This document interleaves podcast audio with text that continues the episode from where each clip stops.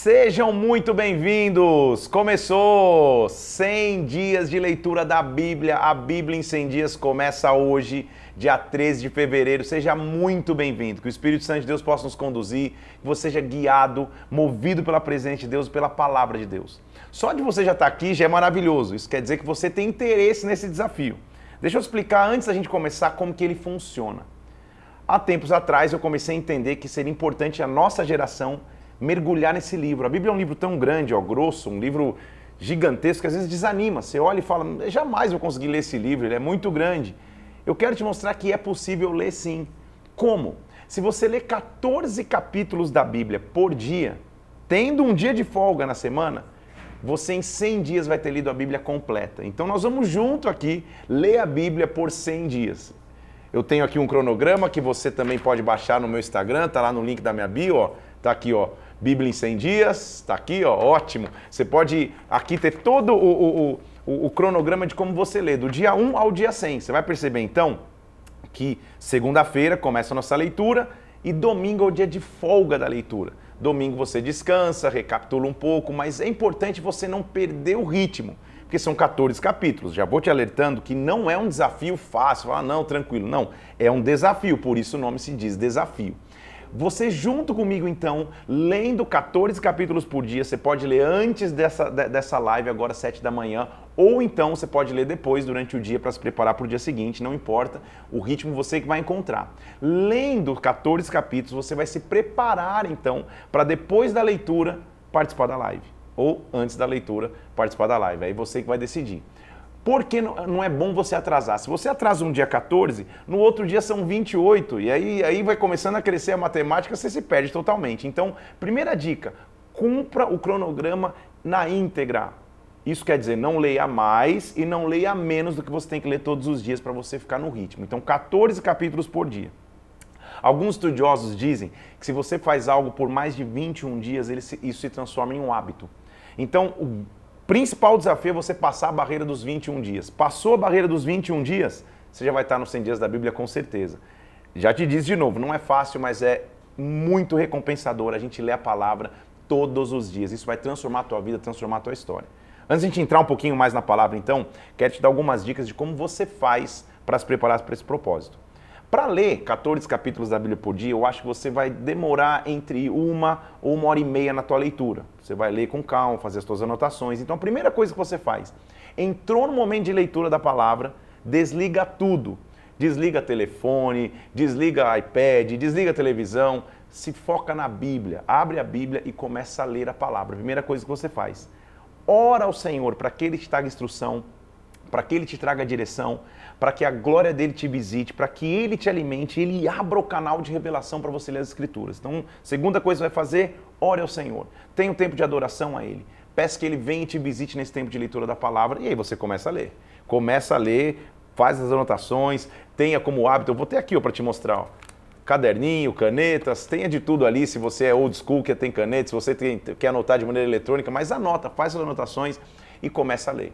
Se você vai fazer em família, você pode inclusive fazer esse o, momento do teu culto familiar. Reúne os teus filhos, reúne a tua esposa, lê em voz alta os 14 capítulos. São desafios que vão ser cumpridos, mas eu tenho, não tenho dúvidas que você vai ser muito abençoado, nós vamos ser muito abençoados. Como é bom te ter aqui hoje, nesse dia que começou. Na verdade, já comece a escrever aqui no, nos comentários desse vídeo do YouTube o que, de onde você é, o que, que esse desafio representa para você, qual a tua expectativa. Quero poder te ouvir, quero poder ler o que você está escrevendo aqui também. Se você está ouvindo no Spotify, seja bem-vindo também. A gente vai junto durante 100 dias, comece 100 dias de leitura da Bíblia. Vamos orar? Vamos pedir que o Espírito Santo venha sobre nós, que a glória dele nos direcione agora. Vamos nessa? Pai, em nome de Jesus Cristo, esse, esse propósito nasceu no coração. Na coração do Pai, no centro da tua vontade, Senhor. Não nasceu no meu coração, no coração de ninguém, mas nasceu no teu coração. Eu te peço que o Senhor venha agora sobre nós, que a tua presença se manifeste, que o Senhor abra o nosso entendimento, que ao começarmos a ler a palavra, a palavra seja o alimento que precisamos diário, meu Deus. E através desse alimento nós sejamos transformados, instruídos, abençoados por ti, Senhor. Que o teu reino venha e se manifeste sobre nós agora. Em nome do Senhor Jesus Cristo eu oro. Em nome do Senhor Jesus. Amém e amém. Vamos nessa? Esse, esse é o quarto ano que eu estou fazendo em vídeo assim. Se você já é assíduo frequentador dos 100 dias da Bíblia, você percebeu que a gente deu um upgrade, um salto de qualidade aqui que só você tá, você já tá vendo, né? Antes era só eu, na minha casa, com o celular. Olha o que está acontecendo agora aqui. Tem câmera 1, tem câmera 2, a gente está chique demais, tem toda uma equipe que você vai conhecer ao longo do caminho, que eu quero agradecer. Vocês vão conhecer um por um. Tem uma equipe aqui ajudando a gente 100 dias para que chegue a você esse conteúdo com melhor excelência. Então, já de antemão, agradeço toda a equipe que está me ajudando aqui, não só nas gravações aqui, no, nos momentos que a gente está tá ao vivo, mas também a, a equipe que está por trás, com artes, com comunicação, tem um time fazendo que a palavra chegue até você. Vamos começar a Bíblia? Vamos nessa? Pega a tua Bíblia aí e aí começa a primeira pergunta. Qual Bíblia você usa, pastor Felipe? Qual é a melhor tradução? Qual é a melhor versão da Bíblia? Depende muito de você. A versão vai se adaptar à maneira que você tem o teu ritmo de leitura. Eu vou usar muitas Bíblias ao longo desse propósito. Eu trouxe algumas hoje aqui para mostrar para vocês. Uma, por exemplo, que eu uso bastante é essa Bíblia aqui, ó. Bíblia, palavra-chave grego e hebraico. Ela é da editora, se eu não me engano, CPAD. Essa editora lançou esse, essa Bíblia aqui e a curiosidade dela é que nas páginas dela, em cada versículo tem, tem algumas palavras grifadas e você consegue lá no final, num glossário, ver o que ela significa em grego ou em hebraico. É uma Bíblia mais de estudo, não vou usar para leitura na prática do dia a dia, é mais para estudo. Uma outra Bíblia bastante legal, da editora Mundo Cristão, é a Bíblia de Estudo NVT. O que é NVT? Uma das mais recentes traduções da Bíblia, ela se chama Nova Versão Transformadora. Eles pegaram muitos catedráticos e traduziram direto dos originais para uma versão transformadora da palavra. Então, que, qual que é a diferença? Eles usam uma linguagem mais contemporânea, mais moderna. Você vai ver, por exemplo, numa Bíblia mais tradicional, sem côvados eles vão traduzir os 100 côvados para a metragem que a gente é acostumado. Então vai ser mais prático, principalmente quando você for ver medidas, é, é, é, moedas, a NVT vai te ajudar nisso também. A que eu vou usar aqui no dia a dia, na prática, é a minha velha de guerra. Sabe aquela que já foi reformada, que, que tá cheio de anotação? Deixa eu ver se eu abro aqui e consigo mostrar para vocês aqui, ó. Ó, tá cheio de anotação, cheio de rabisco. Essa é aquela que, que, que, eu não dou, não vendo, não empresto para ninguém. Essa é antiga que eu tenho, já troquei de capa, já reformei várias vezes, mas essa é a que eu mais uso. Essa em específico, ela se chama Bíblia de Estudo Plenitude. E a versão que eu vou usar aqui desta Bíblia é revista e atualizada. Almeida Revista e Atualizada. Todo mundo conhece como ARA, A-R-A. Almeida Revista e Atualizada. Essa que eu mais vou usar aqui, ó. Tá aqui, ó. Bíblia de Estudo Plenitude. Essa é a que eu mais vou usar, a minha velhinha de guerra. Vamos para a leitura? Vamos começar? O que é a Bíblia, então? Que livro é esse tão intrigante que nos marca de forma sobrenatural e, e que nos transforma ao lermos? Que livro é esse que, além de histórico, é inspirado espiritualmente? Tá aí a grande questão. A Bíblia é um livro canônico, ou seja, é um livro inspirado pelo Espírito de Deus. Quando a gente fala do cânon das Escrituras, isso quer dizer que cada livro desse cumpriu requisitos e pré-requisitos para mostrar que eles foram inspirados pelo Espírito. Então a, a, Bíblia não é só um livro informativo, não é só um livro de informações, não é só um livro de, de, de geografia, de cultura ou de história. A Bíblia é um livro espiritual. Neste livro estão inseridos princípios de vida, princípios milenares que nos conduzem para viver, nos conduzem para vencer, na verdade. A Bíblia é composta de 66 livros, divididas em dois grandes blocos: ao Antigo Testamento e o Novo Testamento. Testamento diz respeito à aliança. Então, a antiga aliança e a nova aliança. Antigo Testamento, Novo Testamento. Eles estão divididos de forma que, que ao ler, você vai poder 39 no antigo, 27 no novo, você vai, você vai ter direção específica para cada fase da sua vida. Quando a gente pega a Bíblia aqui e vê os livros, eles não estão dispostos de forma cronológica. Inclusive, uma Bíblia chamada de Bíblia cronológica. Você pode ler de maneira cronológica os fatos, os eventos de maneira que eles aconteceram. A Bíblia, como está aqui, não é uma cronologia. E eu vou seguir a ordem da Bíblia padrão que a gente tem, porque já é desafiador 100 dias na Bíblia padrão. Imagina se eu tivesse te levar pela cronologia. Não faz muita diferença. Quando isso acontecer, quando um evento acontecer depois ou antes, eu vou te falar: ó, isso aqui que a gente está lendo é uma, é uma voltada na história. Você vai, vai ser muito fácil a gente caminhar assim, tá bom? Nós vamos estudar a Bíblia propriamente dita. Na Bíblia, existem dois pontos que eu quero trazer a você. Quando as pessoas começam a estudar as Escrituras, duas questões surgem: doutrina teológica e visão interpretativa. A doutrina teológica é aquilo que linhas de teologia, ao lerem o texto, tomam conclusões. E a visão interpretatória é quando você lê e você passa a ter interpretação e uma visão conduz tua vida espiritual.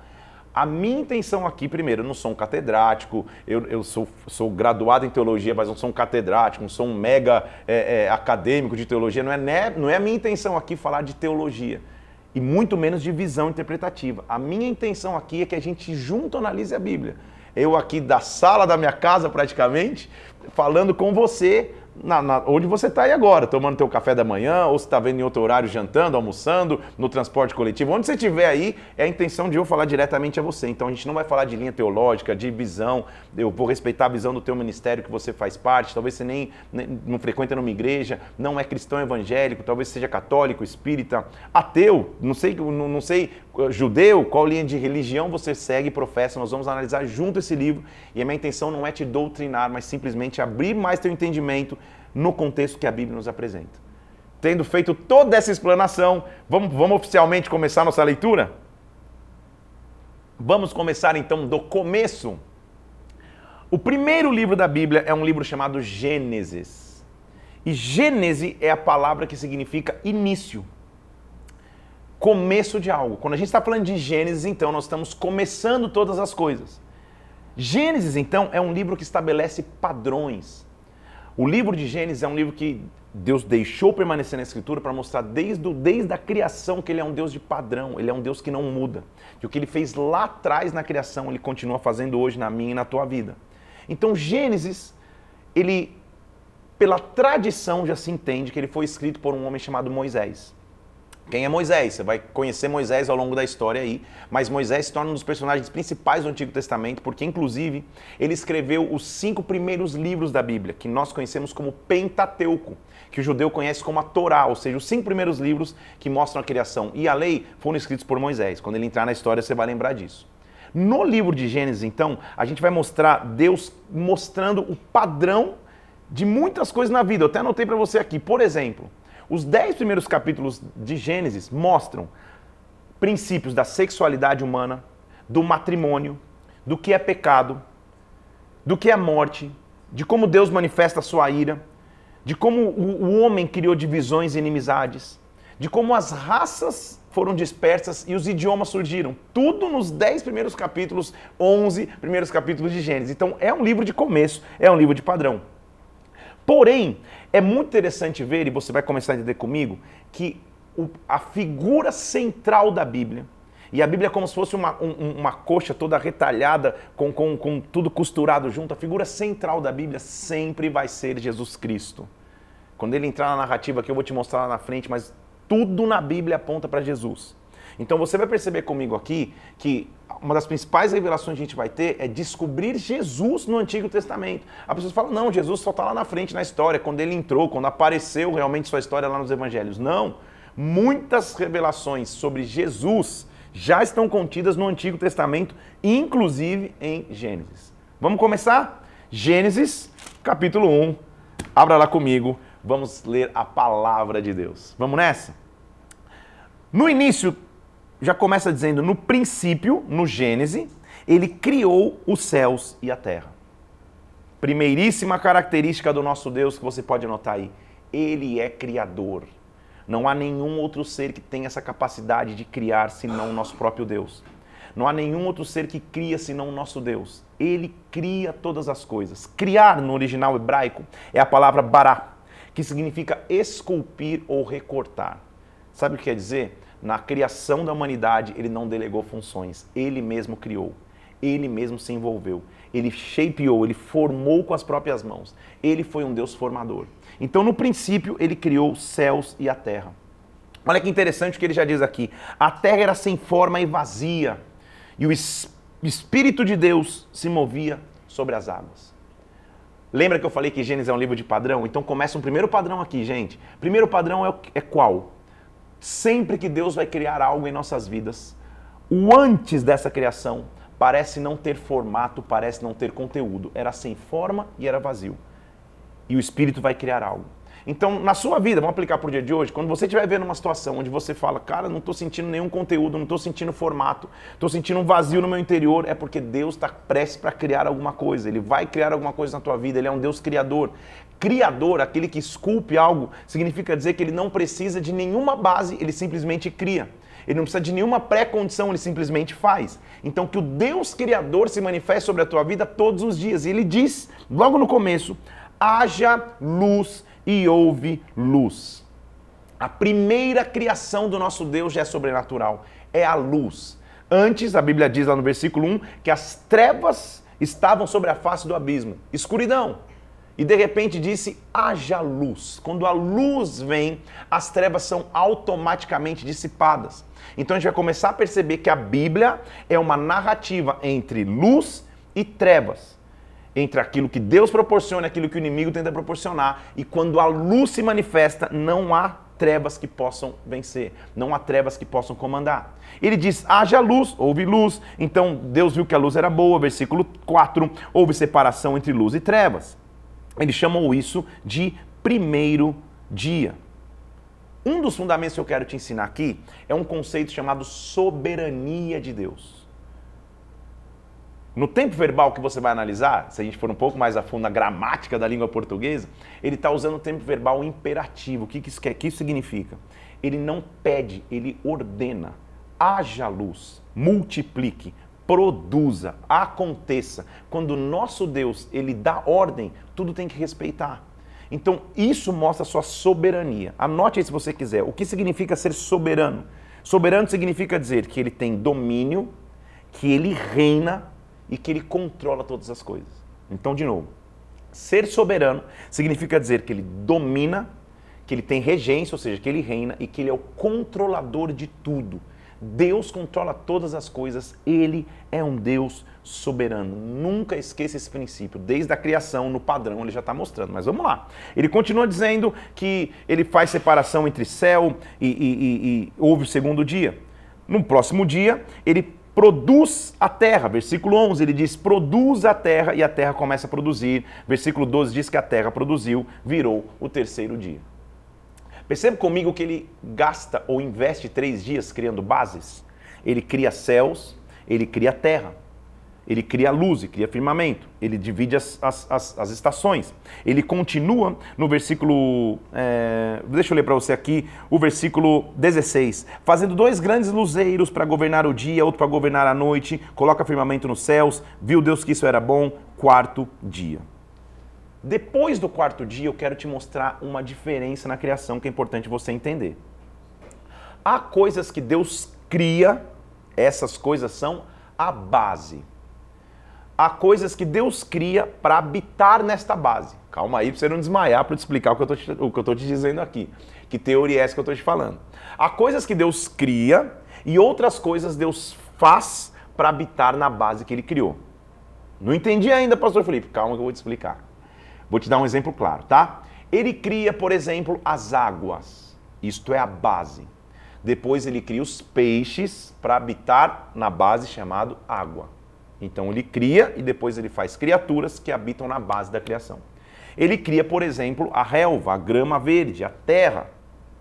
Depois de criar a terra base, agora ele cria árvores para habitar nessa terra, criaturas que vão viver na base. Guarda essa informação, porque daqui a pouco eu vou chegar onde eu quero te mostrar a revelação desse texto. Então, existe a base e existe criaturas que habitam nesta base. Por quê? Esse Deus que cria bases, de repente, no versículo 26, depois de ter produzido muitas coisas, olha o que ele diz. Eu estou no capítulo 1, versículo 26. Ele diz: Façamos o homem a nossa imagem, conforme a nossa semelhança. Calma aí. Façamos o homem conforme a nossa imagem. Quem é esse que está dizendo façamos? É o próprio Deus. Você agora vai, vai, vai entrar comigo em algo um pouquinho mais profundo, no entendimento de que o nosso Deus é um ser triuno. A trindade, ou seja, eles, eles são três seres que na verdade são um. Eu sei que isso é complexo. Eu estou falando do Pai, do Filho e do Espírito Santo. São três seres com funções distintas, mas na verdade é um ser só. Então, quando se fala de trindade, na verdade, não estamos falando de três criaturas. Estamos falando, vamos falar de maneira mais, mais simples, mais simplória, estamos, estamos falando de três funções de um mesmo ser. Três funções de um ser só. Por isso que ele diz façamos no plural. E ele diz façamos o homem conforme a nossa imagem, conforme a nossa semelhança. Vamos parar para pensar no que eu acabei de te dizer? Quem era a base do peixe? A água. Quem é a base da árvore? A terra. Quem é a base do próprio Deus? Perdão, quem é a base do próprio homem? Deus. O homem tem como base o próprio Deus. O que aconteceria se o peixe falasse eu não quero mais morar na água? Me revoltei, quero morar na, na, na lua. Não dá. O que, que, que, que aconteceria com uma árvore se ele dissesse eu não quero, vou morar no asfalto? Não tem vida fora da base. O que acontece com um homem que acha que pode viver sem Deus? Não tem vida fora da base. Porque a base do homem é o próprio Deus. Muitas pessoas andam a vida inteira correndo atrás de achar o que preenche essa base. Alguns vão para vícios, alguns, outros, alguns vão para sentimentos profundos de, de, de, de amargura, de, de tristeza, de angústia, tentando encontrar algo que preenche o vazio. O que preenche o vazio do homem é uma conexão, uma interconexão com a sua base, que é o próprio Deus. Tudo bem? E qual que é a semelhança de Deus com o homem? Já está descrito no versículo. Façamos o homem, versículo 26 do capítulo 1, conforme a nossa imagem, conforme a nossa semelhança, que ele tenha domínio. A capacidade do homem de se assemelhar a Deus é o domínio. Lembra que eu te falei da soberania? Domínio, regência e controle? Domínio. Que ele tenha domínio sobre todas as coisas. Então, a base do homem é que ele tenha domínio e por isso ele é semelhante a Deus. E além disso, versículo 28, que ele multiplique, enche a terra, sujeite e domine há sobre o homem a capacidade criativa. Sobre os animais também, mas sobre o homem, além da capacidade de criação, a capacidade de domínio. É por isso que eu e você, nós nos assemelhamos a Deus. Então, capítulo 1, o que, que você tem que entender? Deus criou a base e fez criaturas para habitarem nessa base. Eu e você, inclusive, somos criaturas feitas para habitar numa base. A minha base, a tua base, se chama presença de Deus. Essa é a maior presença que a gente pode ter. Interessante notar que, que Deus cria, e no capítulo 2, lá começando no capítulo 2, diz no versículo 2 do capítulo 2, que quando ele terminou a sua obra, no sétimo dia, ele descansou e santificou esse dia como o dia do descanso da obra que ele havia feito. Esse é um conceito que lá na frente eu vou te explicar com mais calma. Mas o conceito do descanso quer dizer, eu fiz, agora eu desfruto daquilo que eu fiz, neste caso. Lá na frente, o conceito de descanso vai, ser, vai, vai, vai um pouco mais profundo ainda no, no sentido de descansar no próprio Deus. Mas ele ter descansado significa dizer, eu agora desfruto da obra que criei.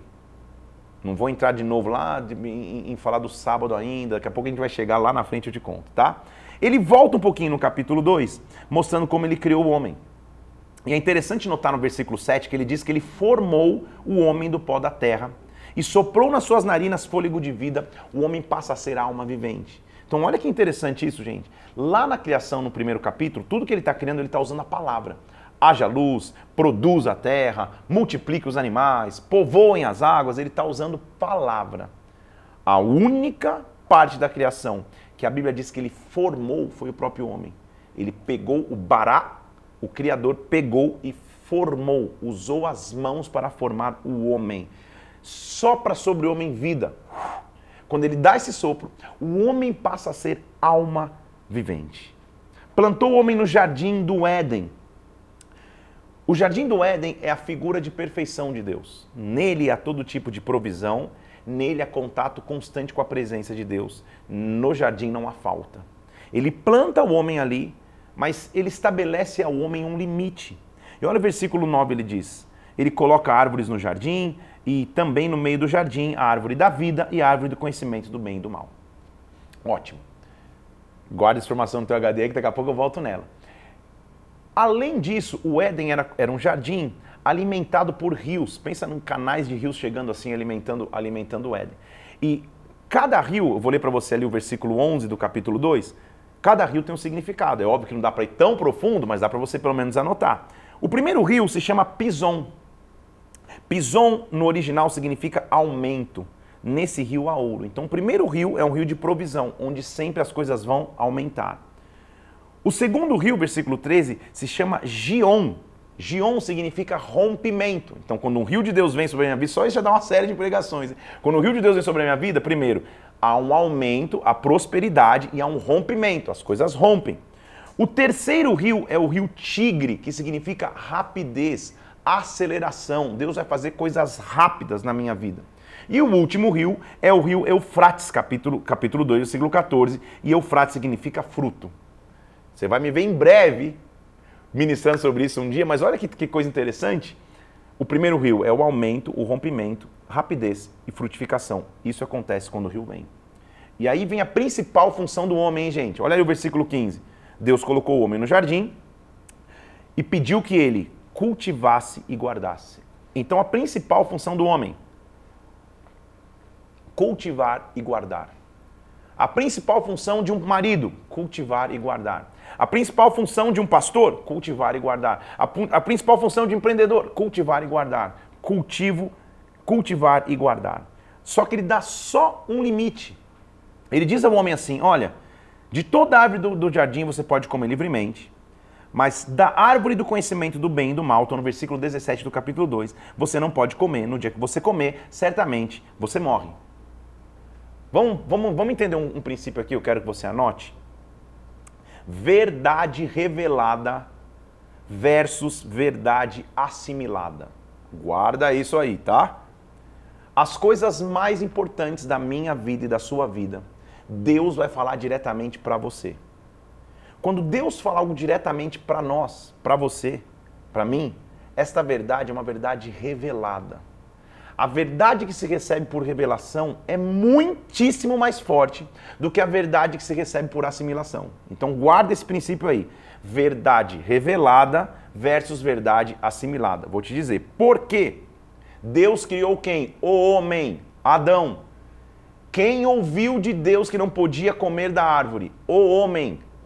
Quem teve a verdade revelada, então, de que a árvore não podia ser acessada? Adão. Estão aqui comigo? Porque aí o texto vai prosseguir dizendo que todos os seres tinham, tinham, tinham um par, mas o homem não encontrava uma ajudadora idônea, uma auxiliadora idônea, está o versículo 20 dizendo. E aí? O que, que Deus faz? Versículo 21. Deus faz cair um sono pesado sobre o homem, ele dorme. Deus extrai de suas costelas e cria uma mulher. Interessante isso, né, gente? Porque ele não tira do crânio para que não tivesse acima da cabeça, ele não tira do dedão do pé para que não tivesse abaixo dos pés, ele tira do lado da costela que protege os órgãos mais nobres, pulmão e coração. Ele tira dali para que ao lado do homem a mulher pudesse andar. A mulher então surge na história com, com o versículo 23, Adão acordando do seu sono e falando: Meu Deus, esta agora é. Lembra que eu te disse que Gênesis é um livro de padrão? É, é, é, não dá para ocorrer no texto aqui. Eu tenho que falar de padrões que estão começando a acontecer nas escrituras. Segundo padrão, de primeiro já viu o padrão da criação, né? Outro padrão que a gente tem que entender aqui.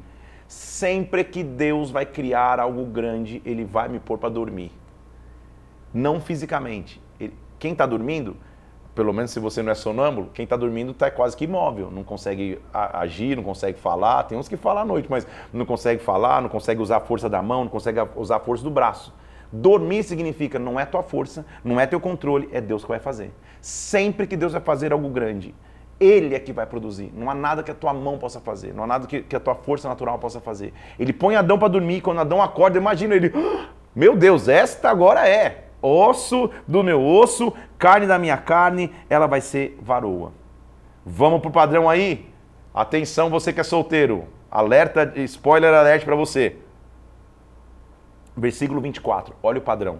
Ele cria homem e mulher. E ele diz assim: Então, deixa homem pai e mãe, se une a sua mulher, tornando-se os dois uma só carne. Então, vamos entender qual é o padrão? Deixar pai e mãe significa ser independente. Uma criança não é independente, um adolescente não é independente, ele ainda depende, principalmente financeiramente, do pai e mãe. Um jovem começa a entrar na vida adulta, ele já se torna um pouco mais independente. Ele já deixou o pai e mãe no sentido de que ele já tem sua independência financeira, de pensamento, de tomada de decisões. Ótimo. Então a primeira independência é a independência emocional e afetiva, que normalmente quando você entra na juventude se tem. A segunda que ele está dizendo é ele se une à sua mulher. Isto é casamento. Depois do casamento, eles se tornam uma só carne, vida sexual.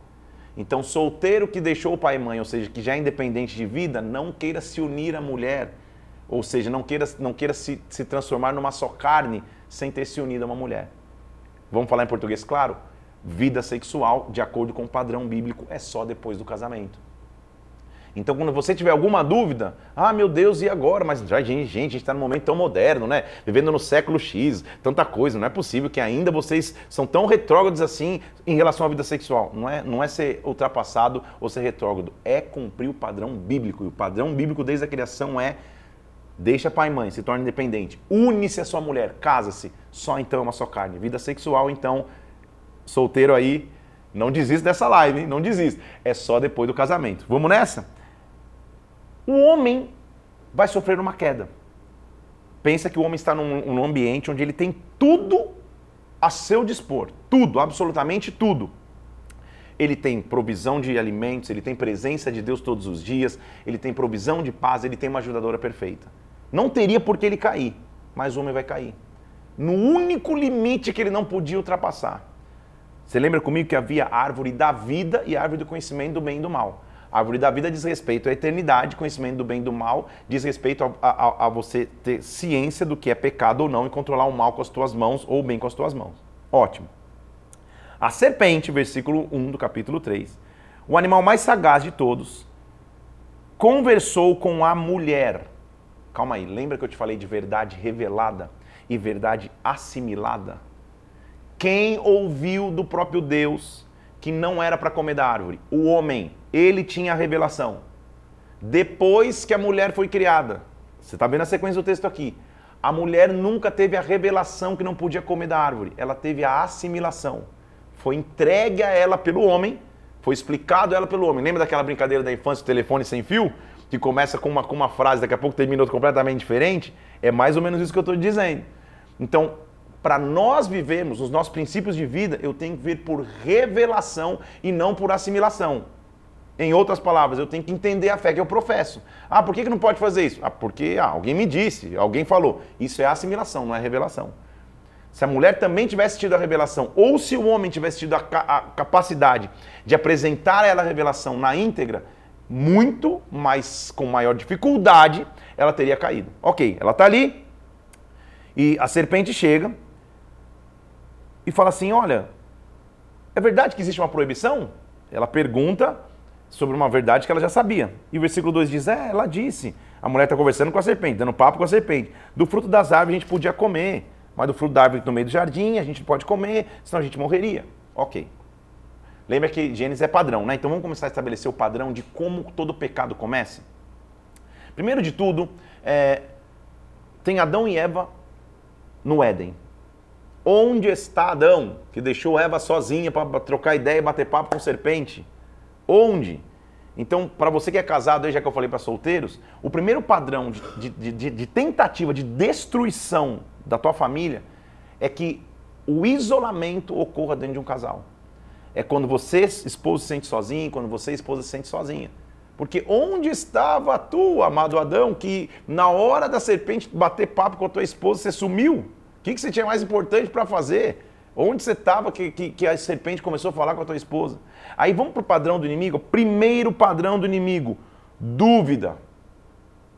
Ele planta a dúvida no nosso coração. Deus tinha dito: não coma da árvore do conhecimento do bem e do mal e da árvore da vida, se você, do conhecimento do bem e do mal, perdão, porque se você comer, você vai morrer, ok? Ele já começa no versículo 4. Ei, é certo que você não vai morrer. Ele coloca a dúvida. Vou ou não vou? Será? Quando ele coloca o será, e aí eu vou te mostrar três níveis que nos levam a pecar. Anota aí se você está anotando. Vou até beber água para te dar tempo de, de anotar. Está acompanhando aí? Manda nos comentários se já desmaiou. Muito bem. Vamos nessa? Olha lá. Concupiscência da carne, concupiscência dos olhos, soberba da vida. Vamos falar em português? Desejo da carne, desejos dos olhos e se achar demais sozinho, soberba da vida. Concupiscência da carne, concupiscência dos olhos, soberba da vida. Vou te mostrar. Primeira coisa que ele diz, vendo, versículo 6, Vendo a mulher que a árvore era boa para comer, concupiscência da carne, desejo carnal, viu com os olhos e desejou. Que a árvore era desejável para dar entendimento, tomou do fruto e comeu e também deu ao seu marido. Então, primeiro, concupiscência da carne, concupiscência dos olhos, era agradável para os olhos. Kika sabe que é soberbo da vida? Ah, não vai dar em nada, imagina. Isso aí também não tem problema nenhum. Ah, imagina, não vai dar em nada. Foi lá e comeu concupiscência da carne, concupiscência dos olhos, soberba da vida, levou a mulher para a queda. Sabe o que o pecado faz conosco? O pecado faz com que nos escondamos, ele nos faz começar a fugir. O homem encontrava-se com Deus todos os dias no Éden e de repente ele resolve se esconder, do nada. Eles escutam a voz de Deus, olha o versículo 7. Depois que eles caem, eles comem do fruto. Abriram-se os seus olhos, perceberam que estavam nus fizeram folhas de figueira e cintas para si. Então calma aí. Deus tinha falado para o homem dominar sobre o jardim, mas nunca explorar o jardim com, com, com, com, com ferramentas que, que jamais tinha sido pedido ao homem. Sabe o que ele começa a fazer? Começa a explorar a natureza de forma errada. Ele já cria é, folhas para se cobrir. Para que ele está se cobrindo? Porque ele se tornou é, a, a sua inocência como homem ele se tornou conhecedor do bem e do mal à sua maneira. E sabe o que ele faz? Ele agora se esconde. A Bíblia diz que quando eles ouviram a voz do Senhor, versículo 8, eles se escondem da presença de Deus. E Deus pergunta: Ei, onde você está? E olha o que o pecado faz conosco. Versículo 10 ele falou: Senhor, eu tive medo e me escondi. O pecado parece ser bom na hora que se pratica, mas depois ele traz medo e traz fuga. Agora eles estão com medo se escondendo. E principalmente, olha o que o pecado faz o pecado me faz transferir culpas. Porque quando, quando Deus fala, ei, onde você estava? O que aconteceu? Você comeu da árvore que eu te pedi para não comer? Olha a resposta dele no versículo 12: Senhor, a mulher que o Senhor me deu. Olha, Adão tá, tá, tá top em transferir culpa. Olha o que ele está falando. Senhor, a culpa não é nem minha. Ou é tua ou é da mulher, porque é a mulher que você me deu. Resolva vocês dois aí. Não me envolva nisso. Olha o que ele está dizendo. Aí eu vou te fazer uma pergunta. Homens estão assistindo aqui, acompanhando. Vamos nessa? A resposta é rápida, hein? É fácil. Quem que pecou? A mulher. Não foi a mulher que foi lá pegou o fruto primeiro, depois ofereceu ao homem? Mas para quem que Deus fez a pergunta? Para o homem. Ele não pergunta para a mulher, porque ele pergunta para o homem como sacerdote. Ele pergunta para o homem porque foi o homem que tinha a verdade revelada. É o homem que sabia que não podia. O homem tinha, por obrigação, então, ter que ensinado a sua mulher a proibição. Ele não ensinou de maneira correta. Ele não foi um pastor como deveria ter sido na vida da sua esposa. Ele não cuidou como deveria ter cuidado dela. Então ele pergunta direto para o homem: Homem, e aí? Ah, a mulher que o senhor me deu. Ela deu, eu comi. Então começa a virar uma maldição. Versículo 14. Então o Senhor disse à serpente, versículo 14: Olha, visto que você é maldito entre os animais domésticos, vou colocar inimizade entre você e a mulher, entre, entre a descendência da mulher e, e, e a tua descendência. Você vai ferir a cabeça e ela vai ferir teu calcanhar. A partir de agora, comece uma promessa. Nós vamos entender então que o principal padrão da Bíblia, que começa agora, anote aí comigo. O homem é pecador, Deus é redentor. Gente, a Bíblia é uma história de amor entre um homem que peca e Deus que cria canais para que esse homem tenha redenção. Como maravilhoso analisarmos a Bíblia por esse prisma, de ver o quanto Deus ama os seus filhos que o homem vai lá e zoa tudo o negócio. Erra, peca, e Deus vai lá e cria canais de redenção. Neste versículo 15 do capítulo 2, 3 de Gênesis, está a maior promessa bíblica. A serpente veio, achou que ia derramar derrubar a humanidade? Virá um descendente do homem que vai ferir a serpente, que vai, que, que vai ferir a cabeça da serpente, vai esmagar a serpente. De quem ele está falando? Lembra que eu disse que a Bíblia tudo na Bíblia remete ao próprio Jesus Cristo, ele está falando daquele que viria para derrotar de uma vez por todas a serpente. Claro que todo pecado gera consequências. O versículo diz que a, 16 diz que a mulher teria muito sofrimento na sua gravidez, que por muito, com muita dores ela, ela, ela daria luz a filhos, ou seja, para gerar seria muito mais difícil agora. E para o homem, a terra que antes, lembra que ele estava no Éden, produzia tudo perfeito, agora a terra, versículo 18, vai produzir cardos, abrolhos, e principalmente versículo 12, você vai agora precisar com o suor do teu rosto comer pão. Ué, o trabalho até então não existia, a terra produzia meio que de graça. A provisão era perfeita. O, Pecado entrou no homem. O homem achou na soberba da vida que podia se conduzir por si mesmo, então agora você vai ter que lutar com a terra para que a terra produza para você. Isso é uma maldição do Antigo Testamento. No Novo, vou te mostrar que, que teve uma excelente mudança, graças a Deus. E olha que importante o versículo 21. Fez o Senhor Deus vestimenta de peles para Adão, a sua mulher, e os vestiu. Outro padrão aqui. É interessante que o homem não consegue criar o que Deus cria, né? É óbvio, né? Quando o homem estava nu, o máximo que ele fez foi lá, arrancou umas folhas de uma árvore lá e cobriu, se cobriu de folha de árvore. Quando Deus viu a nudez, a nudez do homem, o que, que ele fez? Ele cobriu o homem de pele de animais. Eu vou um pouco mais fundo aqui para você conseguir entender. Para fazer pele de animais, o que, que você tem que fazer? Sacrificar algum animal. Houve então um derramamento de sangue. Começa-se um código na Bíblia de que só há redenção quando o sangue é derramado. Só há redenção quando o sangue se derrama. Anote isso aí, porque lá na frente a gente vai ver isso. Então, o homem fez folhas, Deus foi lá e fez peles de animais. Ele derramou sangue para mostrar que na redenção eu preciso de sangue envolvido. E olha o que acontece. Ele diz: Ah, não, o homem agora, versículo 22, virou conhecedor como cada um de nós.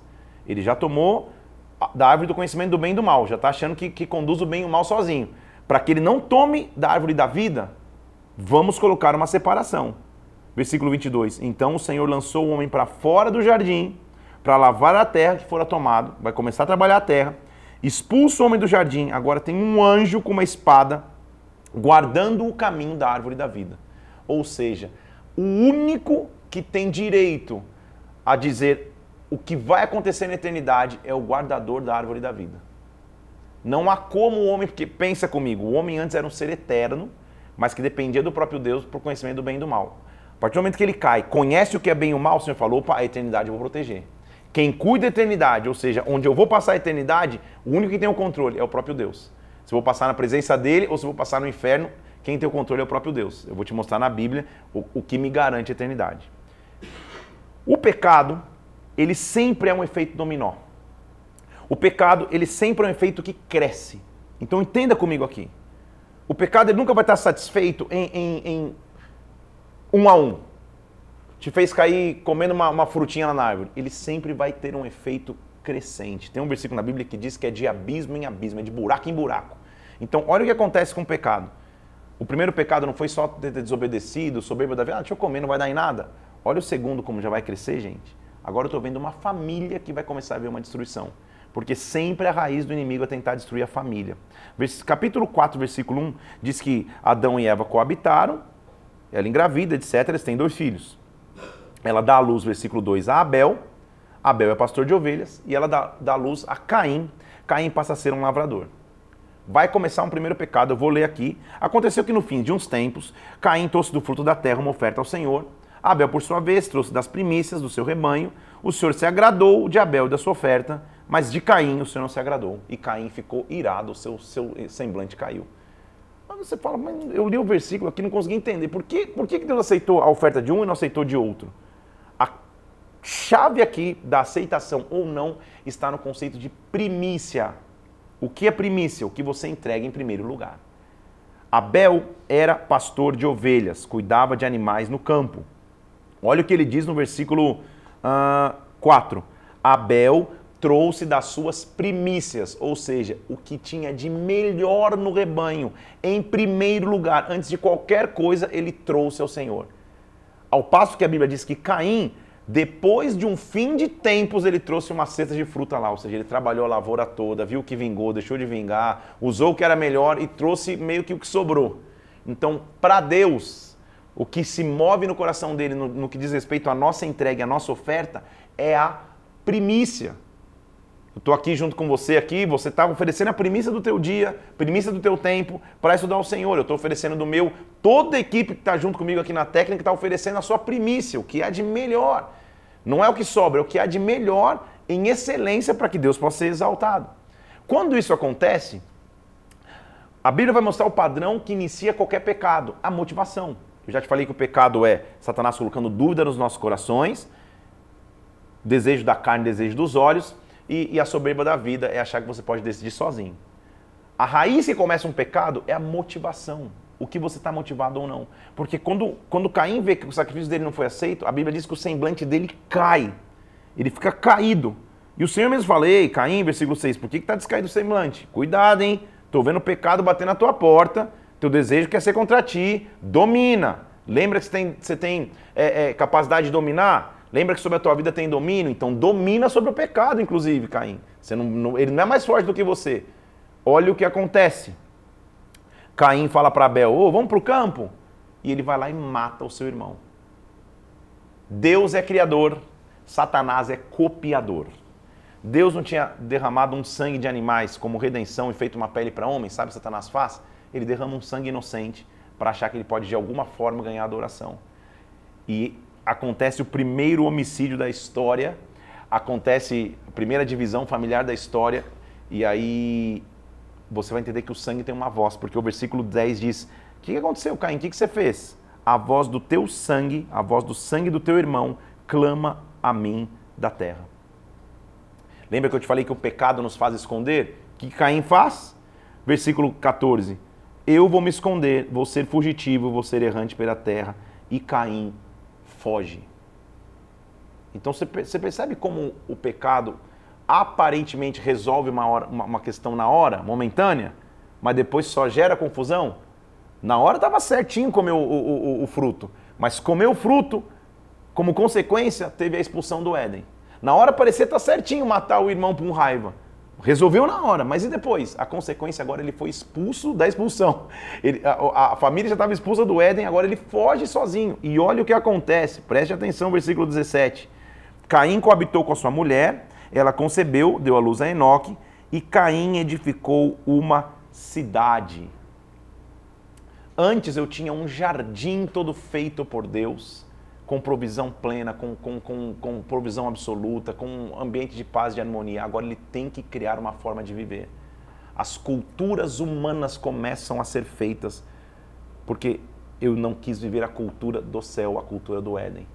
Então a nossa cultura aqui, você pode ser brasileiro, espanhol, paraguaio, alemão, não sei, não sei que nacionalidade você é, você pode ter a tua cultura. Mas a minha, a tua cultura de verdade é a cultura do reino. Por isso que a Bíblia também diz que a gente não é cidadão desse mundo, está só indo um pouco mais fundo. Então ele começa agora a criar uma cultura. A cultura dele. Só que lembra que eu te disse que o homem é pecador, Deus é redentor. Vou abrir um parênteses aqui porque muitas pessoas têm dúvida, mas calma aí. Se só tinha Adão e Eva, como que Caim vai e encontra uma mulher e casa? Não estou entendendo mais nada. Aí agora já me deu, bugou aqui, não estou entendendo. Calma. Tem muitas versões e muitas é, teorias para essa história. Eu só posso ficar atido aquilo que a Bíblia diz, ok? Mas, algumas teorias dizem que, por exemplo, Adão e Eva são uma expressão da criação de homem e mulher. Que, que, viviam no Éden. Não quer dizer que só eles foram seres criados, que quando Deus criou o homem, ele criou a raça humana não só Adão e Eva. Outras versões dizem a respeito da linhagem familiar, que seriam próprios familiares foram se desenvolvendo no caminho. O importante é que você entenda o padrão de como Deus se relaciona com o homem, ao invés de ficar só nos pormenores. Mas e aí, quem foi, quem deixou de ser? Tá bom? Tem muitas teorias, eu não vou entrar em nenhuma delas agora. Ótimo. Como Deus sempre tem um plano de redenção, o que, que acontece com Adão e Eva? Eles tiveram dois filhos, Caim e Abel. Um está morto, foi morto pelo irmão Caim, e outro Caim fugiu, e agora? Deus sempre tem um plano de redenção. Versículo 25 do capítulo 4. Adão volta a coabitar com a sua mulher, ela dá luz a um filho, coloca o nome desse filho de Sete e disse: Ah, Deus me concedeu alguém no lugar de Abel que Caim matou. Sete também tem outro filho, o nome desse filho é Enos. A partir de Enos começa a se invocar o nome do Senhor. Eles voltam para a essência original, de onde eles nunca tinham que ter saído, eles voltam a invocar o nome do Senhor. Capítulo 5 vai, vai tomar conta então da genealogia. É importante para o judeu, principalmente, conhecer a genealogia. A gente vai começar a entender a, a sequência da, da, linhagem de Adão. Lembra comigo aqui? Ó? Vamos lá. Essa é a genealogia de Adão, capítulo 5, versículo 2. Deus criou homem e mulher, colocou o nome de Adão. Adão viveu 130 anos, gerou um filho chamado Sete. Já não aparece nem Caim nem Abel porque está na linhagem específica que foi feita ali. Um filho chamado Sete. Sete, depois viveu tantos anos, 800 anos, 930 anos. Sete viveu, gerou a Enos. Estou no versículo 7. Ele gerou a Enos. Enos viveu 7, 807 anos e teve filhos e filhas. Está mostrando toda a linhagem, depois você vai ler com calma. E quando diz esses anos aí, eram anos reais se viviam mesmo. Depois o homem passou a viver muito menos, mas o homem vivia muitos anos mesmo. Até que, depois de Sete, foi gerado Enos, e depois de Enos foi gerado Enoque, e Enoque andou com Deus, Enoque era com Deus, e, e, e Deus tomou para si, e nessa linhagem vai surgir um homem chamado Noé. Noé, nessa linhagem, ele, ele vai entrar como uma opção de redenção para o homem. Lembra que eu disse que o homem é pecador, Deus é redentor? Noé, então, é a figura de redenção do Gênesis. É a figura de redenção do início das Escrituras. Por quê, gente? É, o homem com uma raiz de pecado, então, pecando o tempo inteiro, ele entra em corrupção. O capítulo 6 fala da corrupção do gênero humano. O que, que Deus tem que fazer então? Deus vai chamar uma família, porque Deus sempre usa famílias, para trazer redenção para a terra. E o capítulo 6 me mostra que Deus chama um homem chamado Noé, e dizendo assim no versículo 3: Olha, o meu espírito não agirá para sempre no homem, porque o homem está entregue à carne os seus anos serão 120. Lembra que antes vivia 800 e tanto? Agora ele limita o tempo de vida do homem, em média 120. Vendo o homem, versículo 5, que a maldade tinha se multiplicado na terra, que o desenho do coração do homem era sempre mal, então o Senhor se arrependeu de ter feito homem. O que é arrepender? Ah, então quer dizer que Deus faz uma coisa e se arrepende? Vamos para o original hebraico? Arrepender é ter compaixão. Não é, não é o remorso que eu fiz um negócio e me arrependi. Puxa, comi demais ontem. Não é isso eu tive compaixão. Olhei para o homem e tive compaixão. Isso que ele está dizendo. Então, através de Noé, versículo 8, a Bíblia diz que Noé achou graça diante do Senhor. Ele achou graça diante dele. E aí começa a história de Noé. Noé era um homem justo, a terra estava cheia de, de, de violência. Deus visita Noé e fala assim: Noé, eu vou dar cabo à humanidade. Faz um negócio, Noé. Versículo 14. Presta atenção para a revelação aí faz uma arca de tábua cipreste, reveste de betume por dentro e por fora, ou seja, pega madeira e faz uma arca. A arca seria um grande barco, um grande navio. Faz uma arca e reveste de betume. Que revelação eu disse que tudo remete a Jesus Cristo? A cruz é do que, gente? De ferro, de aço ou de madeira? A cruz também foi revestida, mas revestida de sangue. Betume é o que não deixa o que está fora entrar e o que está dentro sair. É um selador, é um protetor. Então a arca começa a ser uma representação do que um dia vai ser a cruz de Cristo para todos nós. Porque a arca, símbolo de redenção, como a cruz para mim e para você é símbolo de redenção. Ótimo, só para você entender. Porque ele diz assim, versículo 17: Eu vou derramar águas em dilúvio, nunca tinha caído água dessa forma. E contigo, versículo 18, eu vou estabelecer a minha aliança Entra na arca, você e os teus filhos, entra você com a tua mulher, porque eu vou cuidar de vocês. Aí você fala, cara, que loucura é essa, né, gente? Que projeto é esse? Duas características. Deus nunca vai me dar um projeto que eu não possa cumprir. E Deus nunca vai me dar um projeto sem dar sinais de que Ele está comigo. Porque a gente fala, cara, que loucura o cara começar a construir um barco desse tamanho, dessa magnitude, sendo que nunca tinha chovido dilúvio sobre a terra. Mas Deus não vai deixar você no escuro nunca, Ele vai te dar sinais. Olha, olha o que acontece no versículo 20. Ele diz assim: olha, das aves, segundo as suas espécies, do, do gado, do réptil da terra, de cada espécie, presta atenção que o versículo 20 está dizendo. Eles virão a ti para você conservá-los em vida. Se você lê muito rápido o texto, você fala assim, cara, sabe o que aconteceu? Noé fez o barquinho lá, o barcão, o grande navio, e teve que sair caçando no mato animal. Não, o versículo está dizendo: os animais vão vir a ti. Quer maior sinal do que esse? Não é estar tá lá, ó, construindo a arca, construindo o um navio e daqui a pouco chega um casal de leão, um casal de girafa, um casal de papagaio, começa a vir até ele. Os animais começaram a vir. Então, o que, que padrão para mim me mostra? Quando Deus me dá um projeto que parece inacessível, que nunca ninguém viveu, a única coisa que tenho que fazer é começar. Quando eu começo, tudo vai começar a vir até mim. Os recursos, a direção, no caso de Noé, os animais. Quando isso acontece, o Senhor para Noé, versículo 7, entra na arca, você tua casa, em família, porque eu reconheço que você foi, tem sido um cara justo nessa geração. Deus só precisa de um justo numa geração para salvar uma geração como toda. Eu vou, eu, da versículo 4, eu vou fazer chover, vai começar a chover durante 40 dias e 40 noites. 40 é um número bíblico de ciclo de transição. Tudo fez Noé de acordo com o Senhor ordenou, e ele entrou, versículo 7, na arca com os seus filhos. todos os animais da terra entraram junto com Noé e ficaram lá por 40 dias e 40 noites. Outro sinal de que Deus está no controle. Você já imaginou o tamanho da arca? Depois você pesquisa aí, Arca de Noé, pra você ver. Arca de Noé, o tamanho da arca, as dimensões da arca. Você já imaginou? Será que Noé e seus filhos iam conseguir puxar a porta e fechar? Não dá. Mas olha o que a Bíblia diz, versículo 16. Entraram macho e fêmea na arca, de acordo com o Senhor tinha ordenado, e o Senhor fechou a porta. Foi o primeiro portão eletrônico da história. A porta subiu sozinha. Você está entendendo comigo aqui? Aí você fala, ah, como que Noé tinha fé para fazer arca? Olha, olha os sinais que eu estava dando no meio do caminho. Então, primeiro, todos os animais vieram até ele, ele não foi buscar nenhum. Os animais vieram. Segundo, entrou os animais, vai começar, daqui a pouco, a porta sozinha subiu. O Senhor fechou a porta. O que eu quero te dizer? O maior sinal para Noé seria o dilúvio cair. Mas no meio do processo, Deus sempre vai dar sinais. Talvez na tua vida você está esperando um grande sinal, mas no meio do processo, dia a dia, ele vai dar sinais. A porta subiu sozinha e começou o dilúvio. 40 dias e 40 noites, as águas subiram sobre a terra, exterminou tudo que, que, que tinha vida fora da arca, foi exterminado. E aí eu quero te mostrar o senso que Noé teve, gente, o senso de aliança. O senso de aliança. Vamos, eu, eu, a gente está no avançado da hora aqui. Hoje, como a gente teve uma introdução, a gente hoje vai até o capítulo 14, então estou no 8. Segura aí que talvez hoje eu vou passar 10, 15 minutos. A nossa intenção aqui é sempre ter uma hora de, de, de live uma hora para você estudar. Mas hoje, como eu tive a introdução e tudo mais, talvez eu passe 15 minutinhos. Segura aí, segura o café aí que nós, talvez a gente vai avançar uns 10 minutinhos, 15 no máximo. Uma das coisas que a gente tem que lembrar com Deus é, é o conceito de aliança. Eu tenho que mostrar aliança com Deus.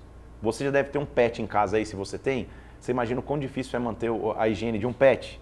Se você tem um gato, fica pelo para todo quanto é lugar, fica cheiro do, do, do, do animal na casa tudo mais. Imagina Noé, com todos os animais da face da terra num barco. E olha qual foi a preocupação dele no versículo 8. Lembrou-se Deus de Noé e de todos os animais. Versículo, versículo 8, não, cap, versículo 1 do capítulo 8. E Deus fez soprar um vento sobre a terra e as águas baixaram. O vento de Deus sempre acaba a tempestade. Ah, tem que ler. Vamos ler. Eu, eu sei que eu estou no ar, mas eu tenho que ler esse aqui. Olha, olha que interessante isso. Versículo 4. A arca repousou sobre as montanhas de Ararat. Então a arca veio por 40 dias no dilúvio, de repente a arca repousa no monte. Subiu tanta água que ela ficou no, no, no topo do monte lá. Ararat. Sabe o que significa Ararat? Ararat no original significa a maldição foi revertida. Lembra que, que, que a arca é a representação da cruz? O fim da, da, da jornada da arca, o fim da jornada da cruz é a maldição foi revertida. A maldição acabou. Não há mais maldição. Ok. Passou 40 dias. O que, que Noé fez? Cara, deixa eu ver se tem, tem terra seca para pousar, para começar. E aí ele, faz, ele pede uma série de sinais. Ele solta primeiro uma pomba, a pomba não acha onde pousar, versículo 9 volta. Ele espera, ele solta de novo outra, outra pomba, a pomba volta com, com um raminho de árvore, ou seja, está secando as águas. Até que ele espera, versículo 12, solta mais uma pomba e a pomba não volta mais. Guarda isso aí, porque lá na frente vai fazer tanto sentido. Se você não esquecer isso, vai fazer muito sentido, tá bom? E aí, Noé sai da arca. Versículo 13 diz que ele remove a cobertura da arca, viu que estava tudo enxuto e ele sai da arca. Preste atenção. Lembra que eu te falei de você manter o seu pet limpinho aí? Versículo 20. Levantou Noé um altar, pegando animais limpos e aves limpas e ofereceu um local sobre o altar. Como que ele conseguiu, do, por, por 40 dias, gente, preservar animais limpos, alguns limpos, para o sacrifício? Sabe o que isso quer dizer? Que desde que o dilúvio começou, ele falou, cara, esses animaizinhos que eu vou guardar especificamente, porque eles vão ser, quando acabar o dilúvio, quando tudo tiver dado certo, eu vou apresentar um sacrifício a Deus. Noé tem que, tem que ensinar para a gente um padrão aqui. Quando começa um projeto, quando começa um processo, eu já tenho que ter a visão lá na frente. Cara, eu quero estar tá me olhando lá na frente o dia que eu vou estar tá celebrando. É igual você hoje aqui. Dia 1 de 100, você já tem que estar tá olhando lá na frente. Cara, quando tiver no dia 100 de 100, no dia de ação de graças, a gente vai estar celebrando junto, falando dos testemunhos. Foi o que Noé fez. Eu não sei quando o dilúvio acaba, eu não sei quando a tempestade acaba, mas uma coisa eu sei. Eu vou ter meu sacrifício pronto para a hora que o dilúvio acabar. É isso que ele fez. Quando isso acontece, sabe o que Deus faz? Você não fez aliança comigo? Agora eu vou fazer aliança contigo. Ele diz assim no versículo 21: Eu senti o cheiro do seu sacrifício, nunca mais eu vou amaldiçoar a terra, nunca mais a terra vai estar amaldiçoada. Versículo 22: Enquanto a terra durar, vai ter semente e colheita, frio e calor, verão e inverno, dia e noite. Ou seja, ele está associando estações do ano, momentos do dia, frio e calor, verão e inverno, com semente e colheita. A aliança de Deus aqui. Enquanto você está vendo, tem dia e tem noite, tem frio e tem calor, você sempre vai ter semente na tua mão, você sempre vai ter sementeira na tua mão. Essa é a aliança que eu e você temos com Deus. E aí ele renova a aliança com o homem. Porque olha o que ele diz no capítulo 9: seja fecundo, multiplique e encha. Ou seja, fecundo, multiplicação e preenchimento. Você vai agora caminhar debaixo da frutificação. Então é frutificai, multiplicai e enchei. Frutifique, multiplique e preencha. E eu, versículo 13, vou colocar nos, nas nuvens o meu arco, ele vai ser aliança entre mim e ti. O arco, o arco-íris nas nuvens, é o sinal da aliança de Deus para com o homem, gente. Nada mais pode ser motivo do arco-íris senão a aliança de Deus com o homem. Seja qualquer outro movimento, a aliança de Deus com o homem através do arco-íris é a aliança que não vai ter mais destruição. Este é a aliança de Deus com o homem. Ele está dizendo no versículo 17: Esse é o sinal da minha aliança sobre toda a carne. E ele, ele agora pronuncia sobre Noé bênção. Lembra que eu te falei que Deus é redentor e o homem é pecador? Noé já sai, se alegra tanto que acho que vai fazer um, uma festa pós-dilúvio, se embebeda numa vinha, gente. Se embri... Fica embriagado na sua tenda. E mesmo assim, Deus traz redenção através dos seus filhos, porque os seus filhos pegam uma capa sem Jafé e cobrem a nudez do seu pai. Um dos seus filhos, Cã, vendo a nudez do seu pai, é, abusa da nudez do seu pai. Não dá para concluir se, se realmente é alguma coisa física ou se é um escárnio, se ele ter tirado o sarro. Mas o que eu tenho que aprender é, com Sem e Jafé é cobrir as áreas fracas daqueles que, que, que, que são minha referência. Isso também é um princípio de padrão capítulo 10 começa a mostrar os descendentes de Noé e nos descendentes dele a gente vai ver muitos que vão ter eh, indicação na narrativa bíblica. Eu vou lembrar você, eu quero chamar a atenção de um principal que se chama Nimrod, versículo 9 do capítulo 10, que teve o seu filho chamado Babel, o reino de Babel, o princípio do seu reino de Babel, que é, na verdade, a Babilônia. O que seria Babel? Capítulo 11 nos mostra o que é Babel. O homem vai lá e constrói uma torre e o que é a torre? A gente acabou de ler no capítulo 8, 9 e 10 sobre o dilúvio. A torre é a tentativa do homem de falar, cara, se voltar a chover, eu estou garantido. Eu subo na torre e o dilúvio não me pega. Então a torre é o homem achar que ele é o centro de si mesmo. Quando Deus olha isso, fala: Não, cara, eu preciso descer aqui e Babel, que é o começo da Babilônia, eu vou confundir a sua linguagem, eu vou confundir tudo, vocês vão estar confusos e vão estar espalhados sobre a terra para que vocês não tenham domínio sobre vocês. Ok? Isso é o capítulo 11. Só que no capítulo 11, vai entrar na história, eu vou entrar um pouquinho na história dele hoje e amanhã eu vou continuar. Um dos maiores personagens do Antigo Testamento que começa uma era na Bíblia que se chama era patriarcal, a era dos patriarcas. Viemos com Adão e Eva, Enos, que gera Enoque, na sequência Noé, a figura da redenção. Só que Noé sai, se embebeda, zoa o negócio lá, Deus continua com a sua aliança com o homem, só que vai entrar na história agora então um homem chamado Abrão. No final do capítulo 11, diz que Terá gerou Abrão, Abrão se casa com Sara, que não tinha filhos. Capítulo 12, Deus chama Abraão e diz assim: Olha, sai da tua terra, sai do meio dos teus parentes, vai para a casa que eu te mostrarei. Todos os dias, nós vamos estar juntos aqui no YouTube, mas terminado aqui nosso momento de, de, de, de live, você pode ir para o meu Instagram que vai ter uma arte ali com uma frase do dia. E eu já vou te falar qual é a frase do dia. A frase de hoje é: Deus tem um plano de redenção. Terminado aqui, daqui a alguns minutinhos de terminar essa live, você vai lá pro meu Instagram, PR Felipe Parente. Vai estar tá já essa arte lá. Deus tem um plano de redenção. Bomba de comentar como foi esse, esse primeiro dia para você aí. Porque para mim a maior revelação desse primeiro dia é que o homem pode errar, Deus sempre vai ter um plano de redenção. E o plano de redenção aqui começa com Abraão. Abraão, sai da tua terra, vai para uma terra que vou te mostrar. De ti eu vou fazer uma grande nação. Então, o plano de redenção de Deus está envolvido as famílias da terra. Olha o que ele diz no versículo 3: Eu vou abençoar os que te abençoarem, vou amaldiçoar os que te amaldiçoarem. Em você, Abraão, serão benditas todas as famílias da terra. Família, em hebraico, é mishpaf, que significa um conjunto da mesma espécie. Um clã da mesma espécie. Deus une, congrega pessoas para se tornarem famílias. Então é muito mais só do que o elo biológico e físico, é o elo de pessoas. Por isso que nós, como corpo de Cristo, por exemplo, nós dizemos que nós somos uma família. Porque é isso. É um, um conjunto de pessoas que tem a mesma intenção. Agora, Deus quer fazer com que o seu povo prospere. Ele diz: Eu vou abençoar os que te abençoarem, vou amaldiçoar os que te amaldiçoarem. Deus tem um plano de redenção através de um homem chamado Abraão. Interessante notar que o versículo 30 do capítulo 11 fala que Sara era estéreo. Então calma aí. Deus já está prometendo o impossível. Como que ele vai fazer a grande nação através de um homem, uma grande família através de um homem cuja esposa não pode ter filhos?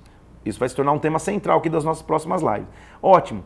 Quando Abraão escuta isso, ele obedece. Ele, em obediência, sai da terra que ele estava. Ele era de Ur dos caldeus. Ele sai da terra dele para onde Deus ia mostrar. Então, o primeiro passo para viver uma grande promessa de Deus é confiança Dois passos: confiança e obediência. Confie e obedeça. Deus vai cuidar de todo, de todo o restante. Quem confia sabe que Deus vai cuidar do teu espiritual, do teu emocional, do teu físico, para que você viva bênçãos. Ele sai e parte. A Bíblia diz no versículo 7 que Abraão edificou um altar ao Senhor. Ele edifica um altar. Só que o homem sempre vai ser cuidado por Deus. Abraão está num processo. E é legal que na Bíblia os erros dos personagens bíblicos nunca são escondidos, porque erro na Bíblia é processo de maturidade, não é, não é rótulo de exclusão, é processo de maturidade. Porque logo na sequência, Abraão chega, ele está andando em obediência a Deus numa terra que tem fome. Ele se aproxima do Egito e ele vê Sara e fala: Cara, se, se acharem que você é minha esposa, vão me matar. Ele mente dizendo que Sara era irmã dele. Ele tenta dar um jeitinho. E sempre que Abraão tentar dar um jeitinho, ele vai ser corrigido por Deus. Porque no próximo capítulo, Abraão se torna tão rico, porque a bênção de Deus é sobre ele, que Ló se separa dele. Ló se separa dele. Ele, muitos problemas que ele não teria na caminhada dele, ele não teria se, tivesse, se não tivesse levado Ló. No meu entendimento, na minha análise, Ló para Abraão é a garantia física que ele teria um descendente. Porque lembra que Sara era estéreo e Deus ia fazer uma grande família? Ele fala, cara, já que eu não tenho ninguém, deixa eu levar o meu sobrinho. Então, de início, Deus já fala, cara, Ló vai se separar de você, porque a tua garantia humana não é a minha garantia divina. Ló se separa dele, e quando Ló se separa dele, o Senhor promete a Abraão a, o que seria a base da promessa para o grande povo. Porque versículo 12 diz que Abraão habita na terra de Canaã. A separação entre Abraão e Ló já é um capítulo à parte, porque ele deixa Ló escolher uma terra, Ló vai lá e escolhe primeiro, Dizon, seu tio, ele escolhe a terra de Canaã e a partir daí está uma promessa. Então a promessa não diz respeito à condição prévia da terra, diz respeito ao poder de Deus. Deus promete e Deus vai cumprir a terra de Abraão, a terra de Canaã para Abraão. Só que sabe o que acontece? Vou terminar hoje, no capítulo 14, mostrando que Abraão vai ter que entrar numa guerra que ele nem precisaria entrar, porque o sobrinho dele escolhe uma terra errada, é meio que sequestrado por, por, por, por, por, reis e Abraão tem que se, levant, tem que se levantar para guerrear essa guerra. Então há guerras que eu e você entramos que nós não entraríamos se nós não tivéssemos tentado dar um jeitinho nas promessas de Deus. Então tenha só esse cuidado, tenha esse, tenha esse poder de análise aí. Não entre em guerra se Deus não chamou para entrar.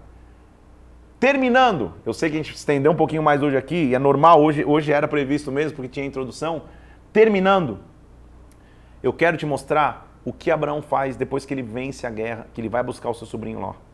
Ele encontra, versículo 18, Melquisedeque, que era rei de Salém, que era a base do que seria um dia Canaã. Salém é o princípio de o que vai ser Jerusalém. Salém. E ele trouxe pão e vinho, ele quebra a maldição, ele traz recurso, mas principalmente, versículo 20, diz que Abraão dá para este rei o dízimo.